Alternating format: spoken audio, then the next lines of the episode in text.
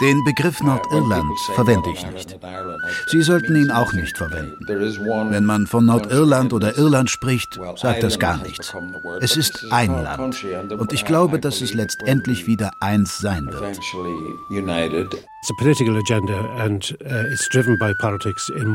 Die Frage nach der Wiedervereinigung wird ausschließlich von der Politik gestellt. Mit meinen Freunden rede ich nie darüber. Wir sind meilenweit von einem Referendum dazu entfernt. Doch es gibt eine Diskussion darüber und das ist doch gut. But there is discussion. That's that's good. It's healthy. Once they're talking, it's very healthy. But there are a lot of people who. Aber es gibt viele Menschen, die kein wiedervereinigtes Irland sehen wollen, und das ist Fakt. And that's a reality here as well. So that has hier in der Republik. Gerade hier. Oh God, yeah, I believe so. 26 und 6 gleich 1? Will 6 into 26 ever go? Oh, it will. Of course it will. Everything will. Natürlich uh, stimmt diese Rechnung. Das bedeutet Wiedervereinigung. Es wird nicht übermorgen geschehen und wenn es geschieht, also, wird es auch nicht die letzte Veränderung auf dieser Insel sein. In 500 Jahren kann man ja dann mal schauen, wie es gelaufen ist. Aber es wird laufen. Ein vereinigtes Irland ist unumgänglich. Deshalb sollten wir vorbereitet sein. Über irische Identität und die Wiedervereinigung. Ein Feature von Hannelore Hippe.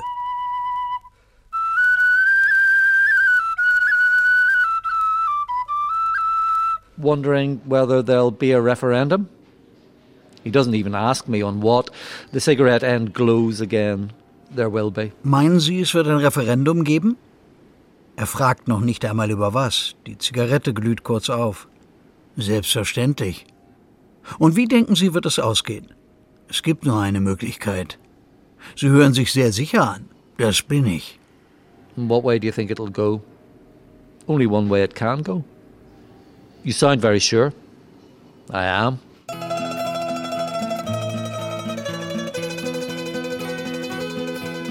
Reisen Sie mit mir durch die vier grünen Felder auf den Spuren irischer Identität und ihrer Rolle bei der politischen Zukunft der grünen Insel. Es sind die vier Provinzen, die die ganze Insel einschließen. Ulster im Norden, Connacht im Westen, Munster im Süden und Leinster im Osten. Wir fahren zuerst in den Norden der Insel, nach Ulster. Das eben war Glenn Patterson aus Belfast, der einen Auszug aus seinem neuesten Buch las mit dem Titel Die letzte irische Frage, womit die Frage nach der Wiedervereinigung gemeint ist. Glenn Patterson ist Schriftsteller und Journalist, vielleicht der bekannteste Nordirlands. Er leitet auch das Seamus Heaney Center in Belfast, das dem letzten der zahlreichen irischen Literatur-Nobelpreisträger gewidmet ist. Ebenfalls in Belfast lebt Claire Dwyer Hogg. I am a writer ich bin Autorin und Dichterin, arbeite aber hauptsächlich für eine Film- und Fernsehproduktionsgesellschaft. In meinem Film Hard Border, die harte Grenze von 2021, habe ich versucht, reale Zitate von britischen Politikern zur Grenze zwischen beiden Teilen Irlands in einem poetischen Monolog über Identität und eine harte Grenze zu verarbeiten.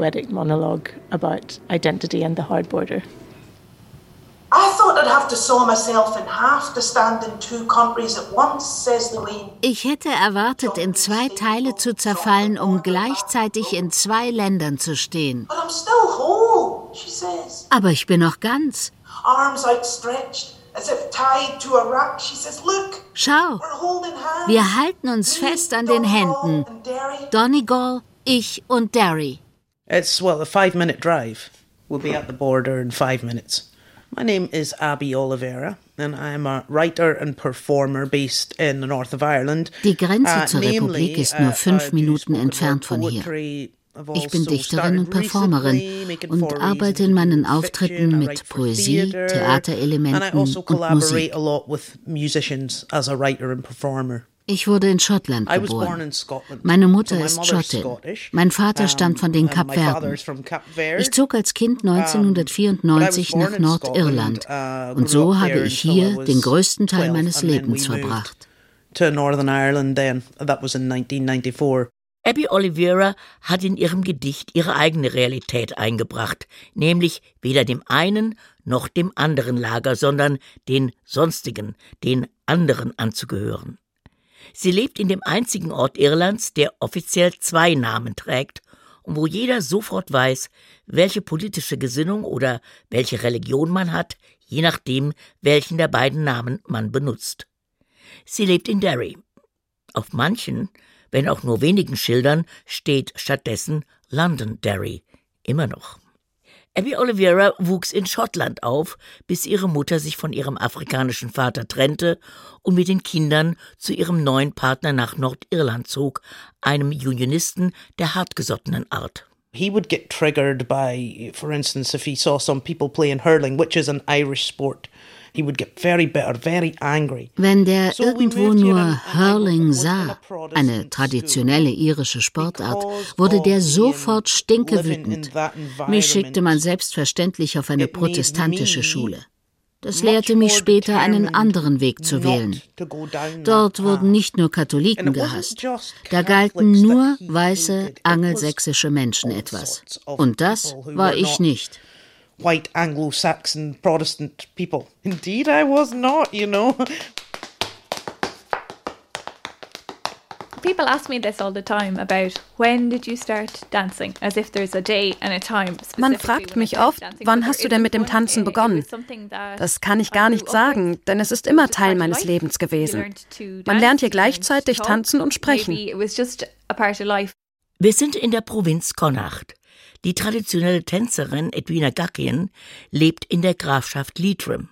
Die hat etwas über 30.000 Einwohner und ist damit die kleinste der insgesamt 26 Grafschaften, die die Republik Irland ausmachen. Haben Sie mitgezählt und noch die Rechenaufgabe 26 plus 6 gleich 1 im Kopf?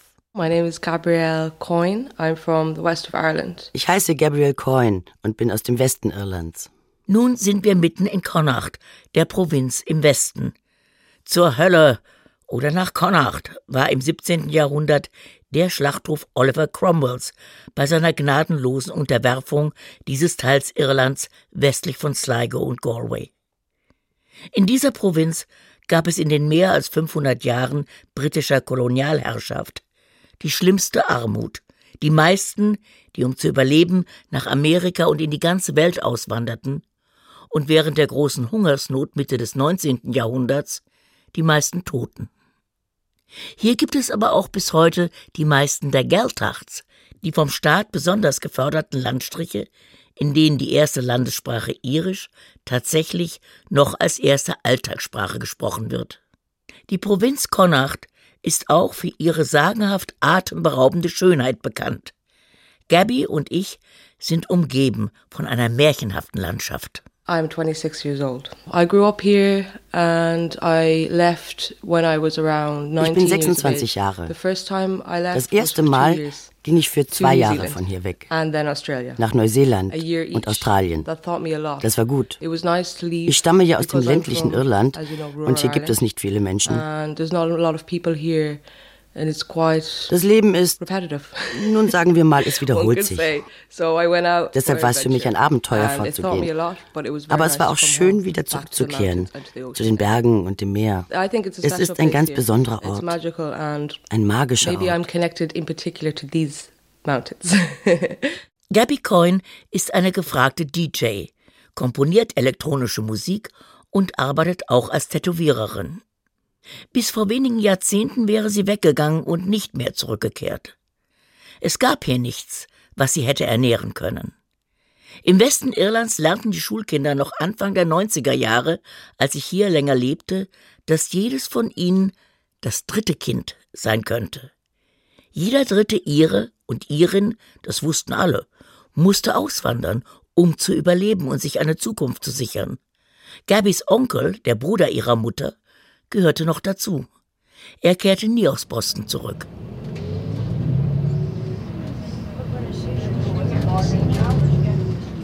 Der Expressbus von Galway bringt mich nach Cork. Das Eisenbahnnetz ist mit wenigen Ausnahmen auf den Süden, die Mitte und den Osten der Insel beschränkt. Aber die Überlandbusse funktionieren tadellos, singt pünktlich, preiswert und sehr kommunikativ, eben irisch. Beim Einsteigen trifft das supermoderne digitale Irland auf das gemütliche analoge Irland. Während alle Fahrgäste dem Busfahrer ihren Scancode auf ihrem Handy als Nachweis ihres gebuchten Tickets hinhalten, streicht er freundlich blinzelnd auf seiner handschriftlich geführten Liste jeden Namen ab, den er auf dem Barcode ausmachen kann und macht eine witzige Bemerkung. Dafür ist Zeit. Trotzdem erreichen wir auf die Minute genau Cork, die zweitgrößte Stadt der Republik, ganz im Süden. Cork City St. Patrick's Key. Guys, please don't leave rubbish behind. This is Donald Gallagher and I'm the brother of Rory Gallagher. Ich heiße Donald Gallagher und bin der Bruder des Musikers Rory Gallagher. Hier auf dem alten Poster der irischen Eisenbahn sieht man Derry. Da hat man den Blick auf die Boxside, wo ich geboren wurde. Denn unser Vater stammte aus Derry.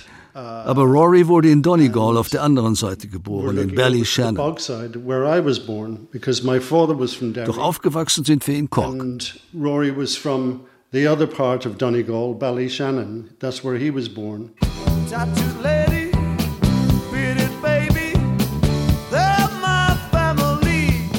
Die Grafschaft Cork liegt im südlichen grünen Feld Irlands, der Provinz Munster. Dort treffe ich Donal, der seinen älteren Bruder, den bekannten Rockmusiker Rory Gallagher, bis zu seinem Tod als Manager begleitete und bis heute seinen Nachlass verwaltet. An der Familiengeschichte der beiden Brüder, von denen die Mutter aus Cork in der Republik stammte und der Vater aus dem britischen Nordirland, der eine Bruder in Nordirland zur Welt kam, der andere in der Republik, lässt sich die Härte, die Konflikte und der Schmerz recht genau aufzeigen, die die Teilung Irlands vor 100 Jahren bis heute mit sich brachte. Aber auch die Hoffnung, die mit den Veränderungen einhergeht. He was an educated man. Mein Vater, der aus Derry stammte, war ein gebildeter Mann und wollte in seiner Heimatstadt Arbeit finden, die es für ihn jedoch nicht gab. Keine Arbeit, kein Geld. So ging es dort allen katholischen Männern. Man gab nur den Frauen in den Fabriken Arbeit.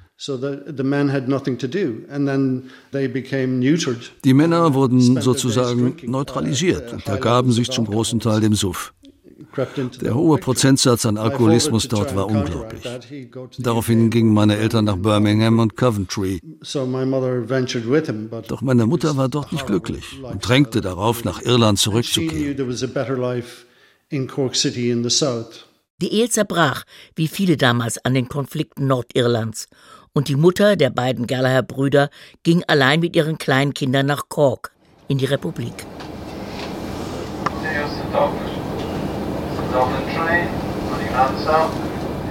Schließlich lande ich in der vierten Provinz, Leinster, in der auch die Hauptstadt der irischen Republik Dublin liegt. I'm Stephen Ray. I'm an actor and I uh, in film and theater and ich heiße Stephen Ray, bin Schauspieler und habe in den 80er Jahren mit der Theatergruppe Field Day mit dem berühmten Dramatiker Brian Friel und anderen in Derry gearbeitet. Es war die Zeit der Hungerstreiks, der Bomben, eine furchtbare Zeit. Stephen Ray ist einer der bekanntesten irischen Schauspieler. Auch bei uns kennen ihn viele aus Filmen. Eine Oscar-Nominierung erhielt er 1993 für seine Hauptrolle in Neil Jordans Film The Crying Game, wo er einen IRA-Mann spielte, der die Freundin eines getöteten britischen Soldaten aufsucht und sich in sie verliebt. Im wirklichen Leben war der ehemalige Protestant aus Belfast, der heute in Dublin lebt, einst mit einer verurteilten Untergrundkämpferin der IRA verheiratet. Ich heiße John Banville und bin Schriftsteller. Als letzten in der Provinz Leinster treffe ich mich in einem gemütlichen Restaurant mitten in Dublin mit dem Schriftsteller, den viele nach Seamus Heaney für den nächsten Iren halten, der zu höchsten literarischen Meriten berufen ist. Und ich spreche wirklich von den allerhöchsten.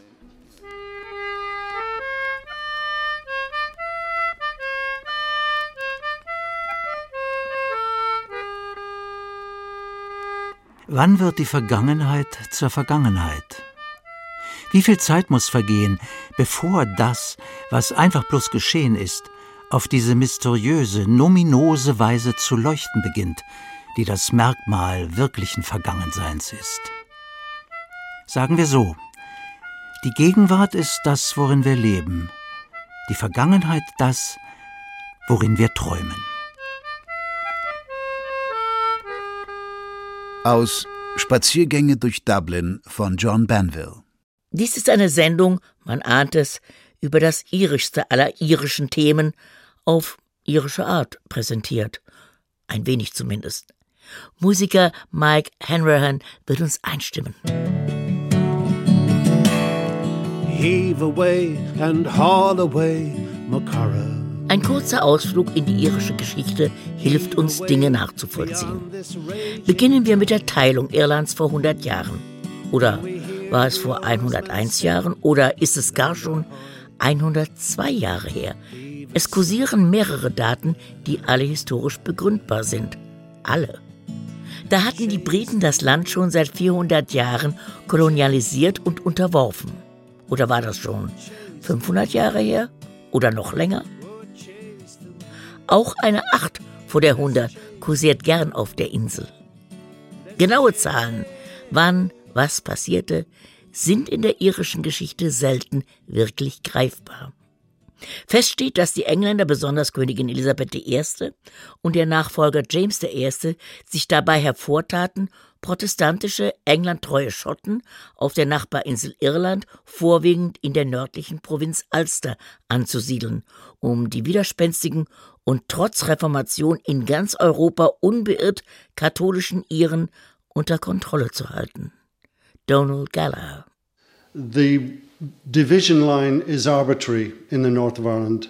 Die Trennungslinie, was zu welchem Teil gehören würde, war willkürlich. Man zog keine klare Grenze. Die Boxseite in Derry zum Beispiel gehörte noch lange zum alten Donegal, während der größte Teil der Stadt aus rein militärischen Gesichtspunkten nun zu Großbritannien gehörte setzte diese junge Republik sich für die Rechte der benachteiligten irisch-katholischen Bevölkerung im neuen britischen Teilstaat ein? Unterstützen die nicht ihre Leute im Norden? Man sagte ihnen hier, haut ab, wir können nichts für euch tun. Uh, wir haben mit den Briten vereinbart, dass wir uns nicht bei ihnen dort oben einmischen werden. Kurze Begriffserläuterung. Nationalists werden die Irlandtreuen genannt, Loyalists die Englandtreuen. Auch Unionists wenn man ein bisschen extremer seine Verbundenheit zur Krone ausdrücken mag. Wenn man dasselbe auf der Gegenseite tut, wird man als Republican bezeichnet. So hat alles seine Schublädchen, Fahnen wie Abzeichen, die selbstverständlich dazugehören. Ein anderer Aspekt der Geschichte der Teilung Irlands in die Republik und Nordirland wird nur selten betrachtet. Und dennoch ist er wichtiger, als es auf den ersten Blick erscheint. Als ich 1973 zum ersten Mal nach Irland kam, fragte ich etwas naiv, wie viele Protestanten es in der Republik wohl gäbe. Protestanten? fragten mich meine neuen irischen Freunde ungläubig. Keine, war die Antwort. Die Wahrheit lag damals bei drei Prozent der Gesamtbevölkerung. John Banville hält das für fatal für die Entwicklung der irischen Gesellschaft in der Republik. Die Teilung war für das Land eine Katastrophe. Denn dadurch haben wir auch die protestantische Kultur des Widerspruchs, der abweichenden Meinung bei uns verloren. Die Wahrheit, auch wenn sie unbequem ist, ist nämlich, die meisten Rebellionen und Aufstände in unserer Geschichte gegen die Briten sind von Protestanten angeführt worden.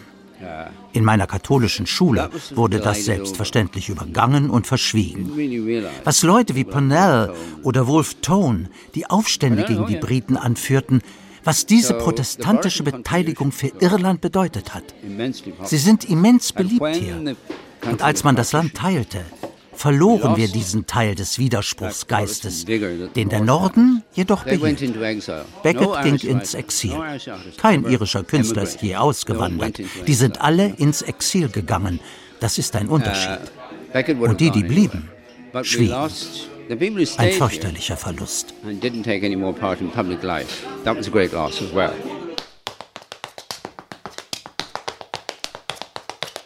when you look at the British suppression, they stopped dances, but people kept dancing. Natürlich war unter den Briten irischer Tanz verboten.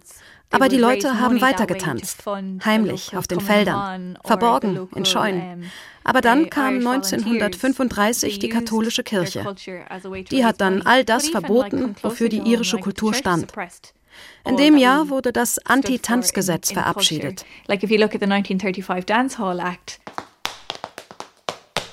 Nein, wir sind nicht in eine Sendung über Afghanistan gerutscht. Wir reden über die Republik Irland und die katholische Kirche, die bis in die 90er Jahre des 20. Jahrhunderts die irische Politik bestimmte und entscheidend deren Gesetze beeinflusste. Tänzerin Edwina Gackin. Das steht bis heute in unserer Verfassung. Es ist verboten zu tanzen, es sei denn, man besitzt eine besondere Lizenz dafür. Man darf nicht zu Hause in den eigenen vier Wänden tanzen, sondern nur im Gemeindesaal. Dafür muss man bis heute eine Liste der geplanten Tänze einreichen, die ein Priester absegnen muss, damit der Heilige Geist seinen Platz findet.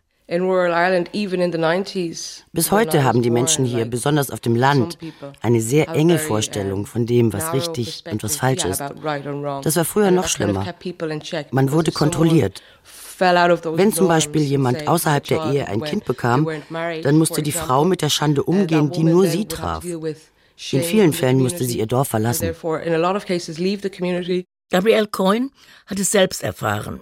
Ihre Mutter wurde als junge Frau Anfang der 90er Jahre ungewollt schwanger. Doch sie hatte Glück. Die Großeltern stellten sich hinter die Mutter, trotzten im Dorf der Familienschande und halfen der Tochter, die Zwillinge im Heimatdorf großzuziehen. Das passiert heute Gott sei Dank nicht mehr. Aber so etwas geschah hier noch sehr lange. Der Einfluss der katholischen Kirche war immens. Und besonders die Frauen haben darunter leiden müssen in Irland. Das war die Situation Anfang der 70er Jahre. Ein Land, die 26 Grafschaften, das wirtschaftlich unterentwickelt war und seine Einwohner nicht ernähren konnte gegängelt durch die rigorose Herrschaft einer unbarmherzigen kirchlichen Hierarchie. Und der Norden, die restlichen sechs Grafschaften, gespalten in zwei unversöhnliche Lager, von denen der eine Teil vom Mutterland für seine Loyalität begünstigt und hoch subventioniert wurde. Donald Gallagher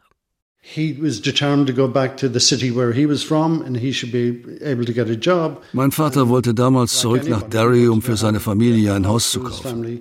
Aber das ging ja nicht. Er durfte nur mieten, denn Hauseigentum war mit dem Recht zu wählen gekoppelt. Nur wer ein Haus besaß, nicht mietete, durfte in Nordirland wählen. Kein Haus, keine Stimme. Das heißt, das System dort basierte auf Diskriminierung eines Teils der Bevölkerung. Und daran kann man erkennen, warum sich dort die Bürgerrechtsbewegung formierte. Was gleichzeitig in den Vereinigten Staaten mit den Schwarzen passierte, inspirierte hier in Irland die Menschen. Wir sollten wählen dürfen. Das war doch ein menschliches Grundrecht.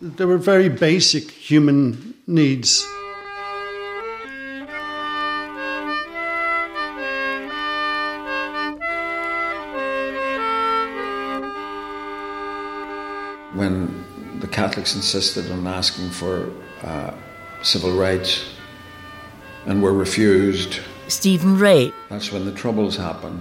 Als die Katholiken im Norden auf ihren Bürgerrechten bestanden und abgewiesen wurden, das war der Punkt, an dem die Unruhen begannen. Man macht gern die Nationalisten dafür verantwortlich, aber das Problem lag bei der britischen Regierung und den Unionisten aus dem Norden. Das Ganze war illegal. Nordirland war illegal. Es gab über die Teilung ja nie ein Referendum.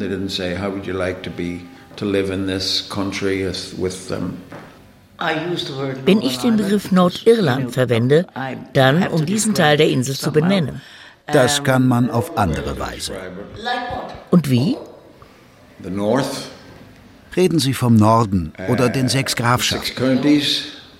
Wenn Sie Nordirland sagen, legitimieren Sie doch das Gebilde und die Nationalisten stört das.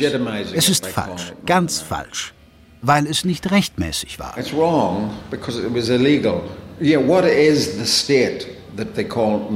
Was ist denn der Staat, den Sie Nordirland nennen? Das ist der Teil Irlands, von dem die Unionisten immer noch glauben, sie könnten ihn kontrollieren. Hat sich denn nichts geändert?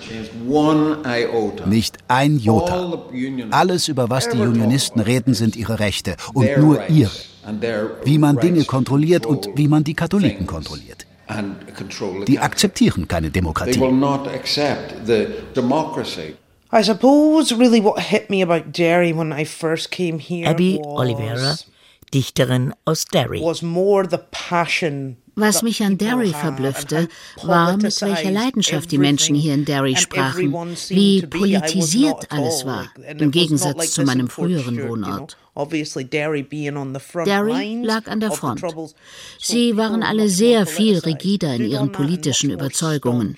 Wo ich früher lebte, da merkte man von den Unruhen so gut wie gar nichts. Polizeirazzien, Bombenalarm, das gab's da nicht. Und die Menschen redeten auch nicht darüber not want to talk about these things. Außer Derry gab es auch noch Belfast, die größte Stadt des Gebildes Nordirland. Dort wuchs der Schriftsteller Glenn Patterson auf, Jahrgang 1961, den ich in der Lobby des Europa Hotel treffe, dem Hotel, dem in jenen Jahren der zweifelhafte Ruhm anhing, das meist bombardierte Hotel der Welt zu sein, wie man heute in jedem Reiseführer lesen kann. Da vorne gab es Sicherheitszäune, nachdem man erst durch eine Sicherheitskabine geschleust wurde. Dann erst konnte man hier rein. Es war wirklich sehr schwer. Belfast war ein komplett isolierter Ort in den 70ern. Egal, wo man hinging, man wurde von Soldaten oder der Polizei angehalten und durchsucht, befragt. Das gleiche, wenn du mit der Fähre rüberfuhrst, nach Liverpool oder Schottland. Dann natürlich, wenn du in die Republik wolltest. Du hast dich permanent beobachtet und kontrolliert gefühlt und es kam kaum jemand hierher. Um, checkpoints. So you really did feel all the time that you were under scrutiny. Damals, so erzählt Glenn, gab es kaum Hotels. Man brauchte ja auch keine. Es kamen keine Besucher. Heute gibt es in Belfast zahllose neue schicke Unterkünfte, die Gäste aus aller Welt beherbergen. Claire Dwyer Hawk hat genau wie Patterson bis heute nicht die Realität vor dem Karfreitagsabkommen von 1998 vergessen, dass Nordirland endlich Frieden brachte, ein Frieden, der real, wenn auch fragil ist. Ich kann mich noch gut erinnern, wie oft ich als Kind diese Grenze in die Republik überquerte. Nie werde ich die Checkpoints mit den Soldaten vergessen. Lange Schlangen, Suchscheinwerfer. Es war grauenhaft. Das war die harte Grenze. Und dann lese ich heute, dass einige Journalisten und Politiker behaupten, es habe hier nie eine harte Grenze gegeben. Werfen wir noch einmal einen raschen Blick auf das, was unten und oben passiert ist. Oben war der Norden, ein Splitter des liberalen Großbritanniens mit sechs Grafschaften. Unten war der Süden, die Republik, das unabhängige Irland mit den restlichen 26 der insgesamt 32 Grafschaften, die die grüne Insel ausmachen. John Bandel. Das Irland meiner Kindheit war hässlich. Hier regierte die Kirche und sie besaß die absolute Macht. Ich bin vor 89 nach Osteuropa gereist und dachte sofort, das ist ja Irland. Die kommunistische Partei kontrollierte dort die Menschen von der Wiege bis ins Grab. Diesen Part erledigte bei uns die katholische Kirche. Ireland has changed so much. Belfast war ja in den 70er und 80er Jahren schon ein übles Pflaster. Aber wir wussten, so schlimm wie im Süden ist es bei uns nicht. Wenigstens bekam man bei uns Kondome. Unsere Gesellschaft hier oben war freier.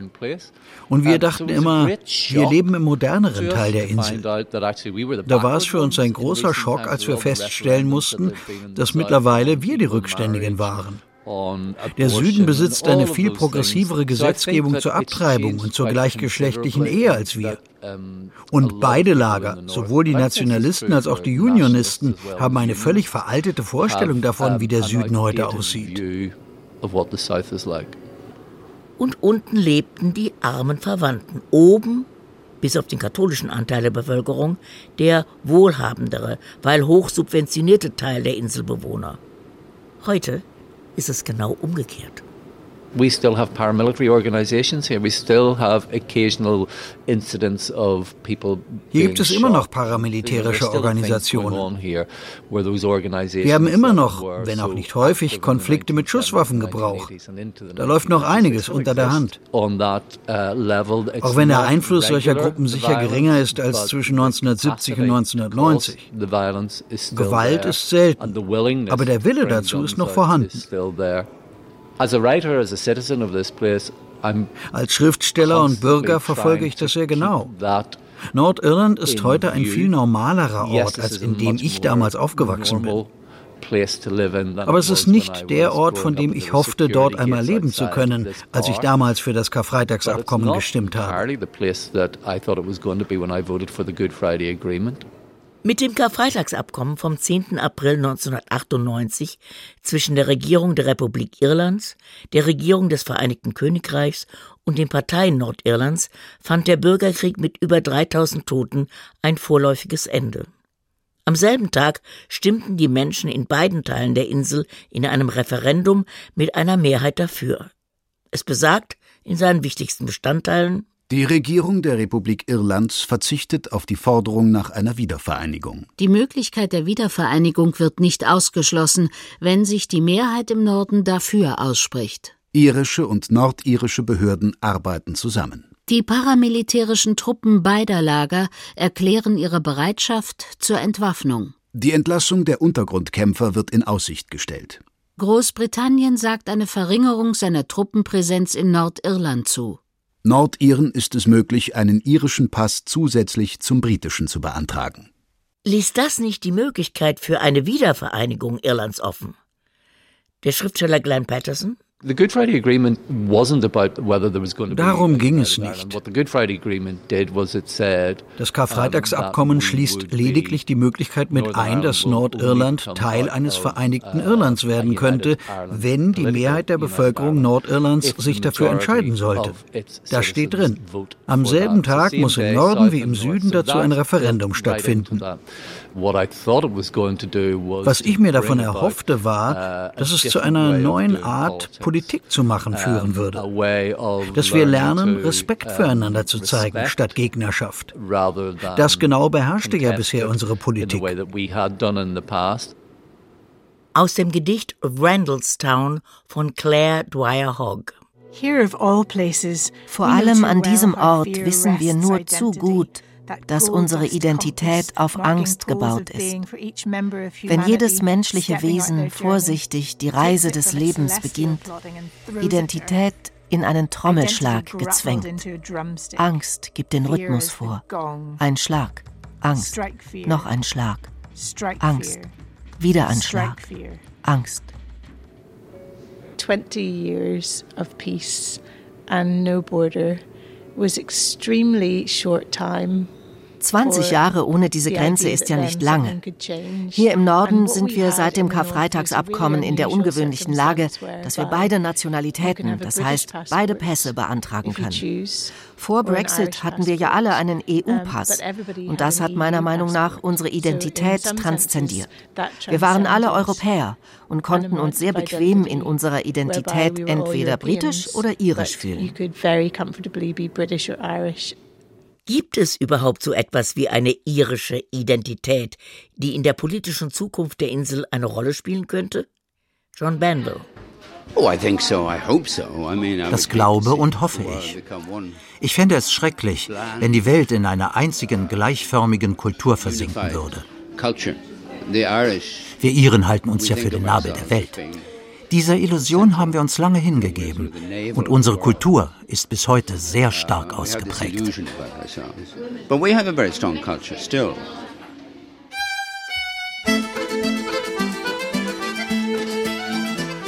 Ich frage die junge DJ und Tattoo-Künstlerin Gabrielle Coyne, was für sie heute irische Kultur bedeutet.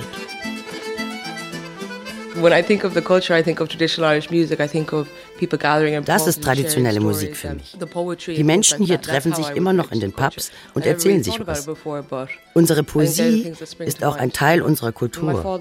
Mein Vater spielt traditionelle Musik. Meine Großeltern haben einen Pub. So bin ich aufgewachsen. Das war immer um mich herum. In den Pub zu gehen und sich Geschichten zu erzählen, das ist bis heute ein großer Teil unserer Kultur. Hier in Irland findest du Stories und Folklore, die du sonst nirgendwo findest. In Belfast frage ich den Schriftsteller Glenn Patterson ebenfalls nach einer irischen Identität. Wahrscheinlich gibt es verschiedene irische Identitäten. Auf jeden Fall trifft das auf den Norden zu. Hier gab es ja immer einen Wettstreit zwischen verschiedenen nationalen Möglichkeiten. Und schon dadurch wurde die Frage nach der Identität sehr komplex. Wir reden von Unionismus und Nationalismus von Loyalität und Republiktreue. Selbstverständlich gibt es hier zwei Formen des Nationalismus, eine irische und eine britische. Letztere sieht Nordirland als untrennbaren Teil des Vereinigten Königreichs. Und Vertreter beider Varianten haben ein Bekenntnis von allen hier verlangt. Entweder gehörst du zu uns oder zu den anderen. Etwas anderes gab es hier nicht. People want to know what religion you are, what family you're from, where you, you know, but I had none of that, you know. Hier wollen die Leute immer sofort wissen, welche Religion man hat, aus welcher Familie man kommt. Ich war, als wir nach uh, Nordirland zogen, weder protestantisch noch katholisch und jetzt bin ich immer noch nichts davon. Wenn man jünger ist, ist wer man ist und zu wem man gehört wichtiger. Aber heute, als Erwachsene, macht es mir nichts aus, hier herumzulaufen und unter die Kategorie Sonstige zu fallen. Wir sind die anderen. Too much for one flag.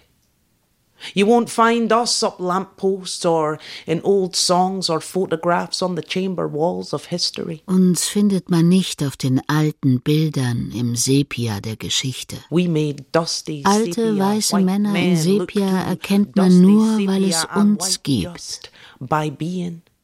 Die Dichterin und Performerin Abby Oliveira ist mittlerweile Anfang 40 und lebt seit vielen Jahren mit Mann und Kind in Derry. Fühle ich mich als Sonstige? Wenn ich Formulare ausfüllen muss, kreuze ich immer Other an. Ob das die Religion betrifft oder meine ethnische Herkunft. Eigentlich betrifft Sonstige alle Kategorien, die abgefragt werden. Dafür genieße ich aber die Freiheit, bestimmte Fragen zu stellen und mich anders zu verhalten, eben weil ich nicht hier geboren bin und nicht mit dieser Last der Herkunft herumlaufen muss. Wir Sonstigen sind der am schnellsten wachsende Teil der Bevölkerung und damit der Wählerschaft in Nordirland. Hier gibt es keine andere Wahl als Veränderung. Die Prozentzahlen der Sonstigen, also des Teils der Bevölkerung, der ursprünglich nicht aus einem Teil von Irland stammt, liegen sowohl in der Republik als auch in Nordirland ungefähr gleich hoch, zwischen 10 und 12 Prozent, Tendenz steigend. Wie die sonstigen wählen werden, das wird interessant sein. Die sind ja eben nicht davon beeinflusst, ob sie aus einem protestantischen oder katholischen Elternhaus kommen, ob sie Unionisten oder Nationalisten sind. Sie werden sich von einer anderen Form der Politik leiten lassen. Wenn man sich hier um eine Arbeitsstelle bewirbt, musst du dich noch heute als Protestant oder Katholik identifizieren oder als Sonstiger. Ich bin politisch betrachtet schon lange Sonstiger und wir wachsen rapide. Bei der Wahl für das nordirische Parlament im Mai 2022 erhält die republiktreue Sinn Fein zum ersten Mal in der hundertjährigen Geschichte Nordirlands die Mehrheit im Parlament. Unmittelbar danach sieht es so aus, als würden die eindeutigen Verlierer der Wahl, die DUP, Democratic Unionist Party, eine Einigung mit ihnen zur Bildung einer funktionsfähigen Regionalregierung blockieren. Ebenfalls zugelegt haben die zu keiner Fraktion gehörenden liberalen Sozialdemokraten. Sie wurden hauptsächlich von den Sonstigen gewählt, Tendenz steigend. Doch gibt es möglicherweise noch einen weiteren unsichtbaren Spieler, der die Zukunft Nordirlands und damit Irlands mitentscheiden könnte. Donald Gallagher. The actual, we'll say, unionist people of Northern Ireland actually are from Scotland. Die beinharten Unionisten stammen ja ursprünglich aus Schottland.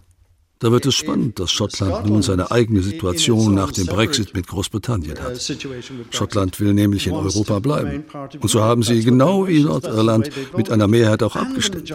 Doch die politische Partei, die an der Macht ist, ignoriert das, was die Menschen gewählt haben. Fast 70 Prozent dort haben für Europa gestimmt. Wenn jetzt Schottland in einem weiteren Referendum sich entscheidet, Großbritannien zu verlassen und in der EU zu bleiben, was würde dann passieren? Ich hatte darüber eine Diskussion mit einem der reaktionärsten Unionisten Nordirlands. Ich fragte ihn, was würde passieren, wenn Schottland geht? Was würde dann mit der Union mit dem Vereinigten Königreich passieren? Er nahm mich zur Seite und schärfte mir flüsternd ein, eins darfst du nie vergessen, wir folgen unseren schottischen Brüdern, und zwar immer. We always follow our Scottish brethren.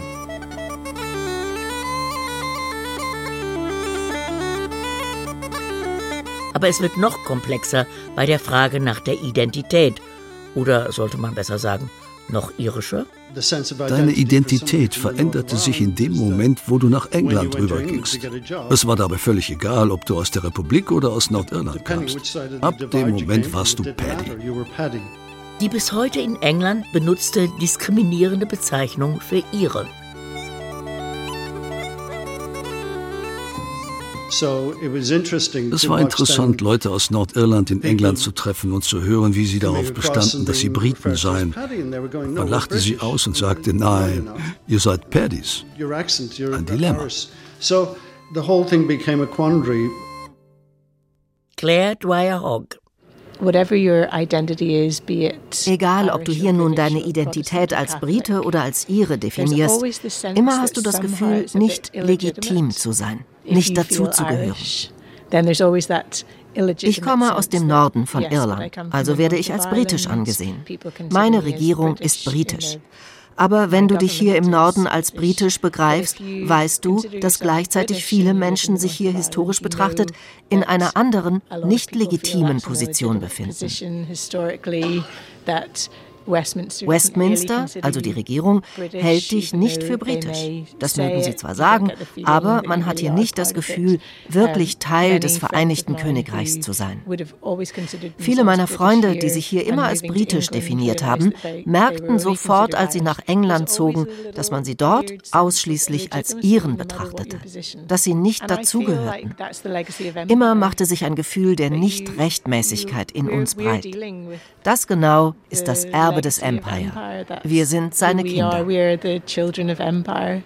Der Schriftsteller John Banville. Unser Land wurde durch Britannien zerstört. Unsere Sprache wurde unterdrückt. Und die Teilung war eine Katastrophe für die Republik und Nordirland. Wenn man ein Irland aus allen 32 Grafschaften behalten hätte, dann wäre es sehr wohl zu Spannungen und Kämpfen gekommen. Aber vereinigt und zusammen hätten wir unser protestantisches wie katholisches Erbe miteinander geteilt und von beidem profitieren können. Jede der beiden Traditionen hätte die andere im Zaum gehalten. Es hätte keinen katholischen Süden und keinen protestantischen Norden gegeben, sondern eine Mischung aus beidem. Dafür ist es jetzt leider zu spät. Die Zukunft der grünen Insel nach Brexit oder ergibt 26 plus 6 1 oder keins. Obwohl das Karfreitagsabkommen von 1998 die Möglichkeit einer Wiedervereinigung beider Teile Irlands auf der Basis eines Referendums einräumt, war das vor 2016 auf der grünen Insel, außer in eingefleischten republikanischen Kreisen in Nord wie Süd, kein Thema. Der Brexit und damit die Bedrohung einer neuen alten harten Grenze zwischen dem Teil Irlands, der noch in der EU war, und dem Teil, der sie verlassen würde, veränderte das. Das wurde vor der Abstimmung zum Brexit überhaupt nicht thematisiert, dass diese Grenze auf der Insel Irland ein Problem darstellen würde. Niemand dachte ernsthaft, dass es zum Brexit käme. Die DUP, die den Brexit unterstützte, dachte das auch nicht. Niemand war darauf vorbereitet. Donald Gallagher und seine Frau Cecilia hatten vor dem Brexit für sich entschieden, dass falls das völlig Unerwartete eintreten würde, sie nach fast 50 Jahren in London nach Irland zurückkehren würden. Das taten sie vor zwei Jahren, genau zum Austritt des Vereinigten Königreichs aus Europa. Das war für uns alle ein Schock. Seitdem könnte man meinen, die wichtigste, völlig unbeabsichtigte Konsequenz aus dem Brexit wäre die irische Wiedervereinigung. Zumindest sehen das einige so. Aber man sollte sich nicht täuschen, denn es ist ein fragiler Frieden. Es wird viel über dieses Referendum geredet, aber das klappt nur, wenn die Menschen untereinander harmonieren. Und ich glaube wirklich, was man den Menschen in Nordirland in Aussicht stellen muss, ist nicht ein vereinigtes Irland, sondern ein vereinigtes Europa, an dem sie teilhaben können. Ich habe fast mein ganzes Leben in London gelebt und meine vier Kinder sind dort geboren und aufgewachsen. Ich kann nicht sagen, oh, die Briten sind so und so und ich bin ihre. Nicht noch mehr Krieg. People were angry, people were pissed off and nach dem Brexit waren die Menschen hier in Nordirland unglaublich wütend und sauer. Sie hatten das Gefühl, machtlos zu sein, nichts bestimmen zu können hier in Nordirland. Das hat uns der Brexit gerade wieder mal vorgeführt. Was sollten wir denn anderes tun, als Westminster zu gehorchen? Die Menschen sind immer noch wütend und verwirrt. Die allgemeine Stimmung hier bei fast allen Menschen, die ich hier kenne, ist, dass eine Wiedervereinigung unter den gegebenen Umständen unvermeidlich ist. Das halte ich auch für das Wahrscheinlichste.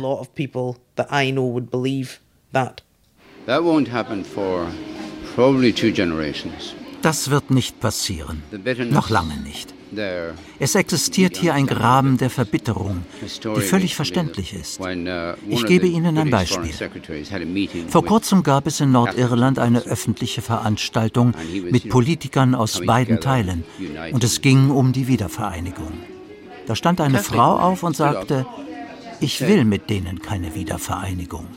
Dieser Mann, der dort drüben sitzt, der hat meinen Sohn ermordet.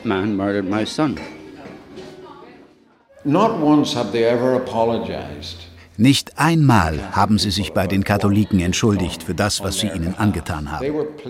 Man hat sie hierher geholt, damit sie die Iren vernichten, die irische Kultur zerstören. Alles im Norden ist politisch und das hat sich nicht geändert. Die Unionisten können es gar nicht erwarten, die Grenze wieder zu haben.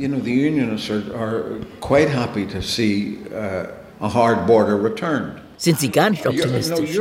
Nein, und es ärgert mich, dass Sie so optimistisch sind. Natürlich sollte auf dieser kleinen Insel keine Grenze sein. Ich bin hier mit dieser Grenze aufgewachsen. Soldaten haben mich als Kind angehalten und durchsucht. Damit haben die Menschen hier so lange leben müssen. Und die Erinnerungen verschwinden nicht, nur weil die Briten es so wollen. Hier gab es den Bloody Sunday. Warum zum Teufel geben Sie das nicht zu? I've got four green fields, each one of them's a jewel, but strangers they came, and they tried to take them from me. six counties of Northern Ireland, the 26 counties of the Republic of Ireland, will they ever go in together again? Werden die sechs Grafschaften Nordirlands zu den 26 der Republik stoßen und eins sein? Was mich interessierte war, wie vorbereitet wäre denn der Süden, also die Republik, auf eine solche Wiedervereinigung? Ich habe dort mal nachgefragt. Seid ihr vorbereitet? Was würdet ihr bei euch oder an euch deswegen ändern? Vieles hat sich ja hier oben in Nordirland verändert wie wir mit Fahnen und anderen Abzeichen umgehen, wie wir über unsere Identität sprechen. Und es liegt nahe, dass der Süden auch etwas verändern muss, damit man einer Million Nordiren etwas zu bieten hat, die sich bisher in erster Linie für Briten hielten. Und welche Antworten haben Sie erhalten? Warum sollten wir uns denn bitte ändern? Die Republik hat sich doch schon so stark verändert. Wir sind doch heute viel liberaler und diverser aufgestellt als der Norden, der düstere Norden. Aber ich muss mich doch wiederfinden können. Wo bin denn ich in dieser Flagge? Was reflektiert nach einer Wiedervereinigung meine Identität? Klingelt da bei den deutschen Hörern vielleicht etwas? Donald Gallagher Bruder der Rocklegende Rory Gallagher. Ich will ein vereintes Europa sehen. Ein vereinigtes Irland wird immer Narben tragen, egal welche Flagge im Wind weht, auch wenn die Fahne kariert ist. Man kann keine Fahnen essen, wenn Bomben auf dich fallen und deine Familie verhungert. Gabrielle Coyne, Weltbürgerin, Tätowierungskünstlerin und Discjockey. Klar haben wir im Freundeskreis auch über die Möglichkeit einer Wiedervereinigung Irlands geredet. Aber ehrlich gesagt ist das jetzt nicht so dringend. Abby Oliveira, Dichterin und Performerin. In all of our national identities, there's plenty there to be celebrated, to be to be shared. In all unseren nationalen Identitäten gibt es so viel, was man feiern und teilen kann. Was passiert denn in einer globalisierten Welt, wenn das wegfällt? Eine homogene Kultur? Ich bin eine sonstige, aber das heißt doch nicht, dass ich nicht Teil von etwas bin. Schriftsteller John Banville. I think that it's best just to keep the border, but just let it wither away. Ich glaube, wir sollten die Grenze vorerst behalten und sie vor sich hin welken lassen. Dann wird niemand kommen und sagen, lass uns wieder eins sein.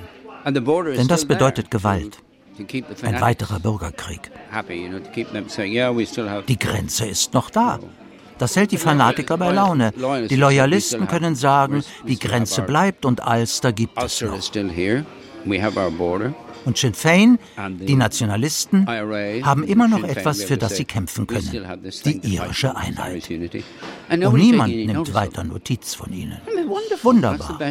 Menschen, die an Gewalt glauben, uh, sollten unwichtig werden. Wenn die Grenze unwichtig sein wird, dann haben wir die Wiedervereinigung. When the border becomes irrelevant, then that will be unification.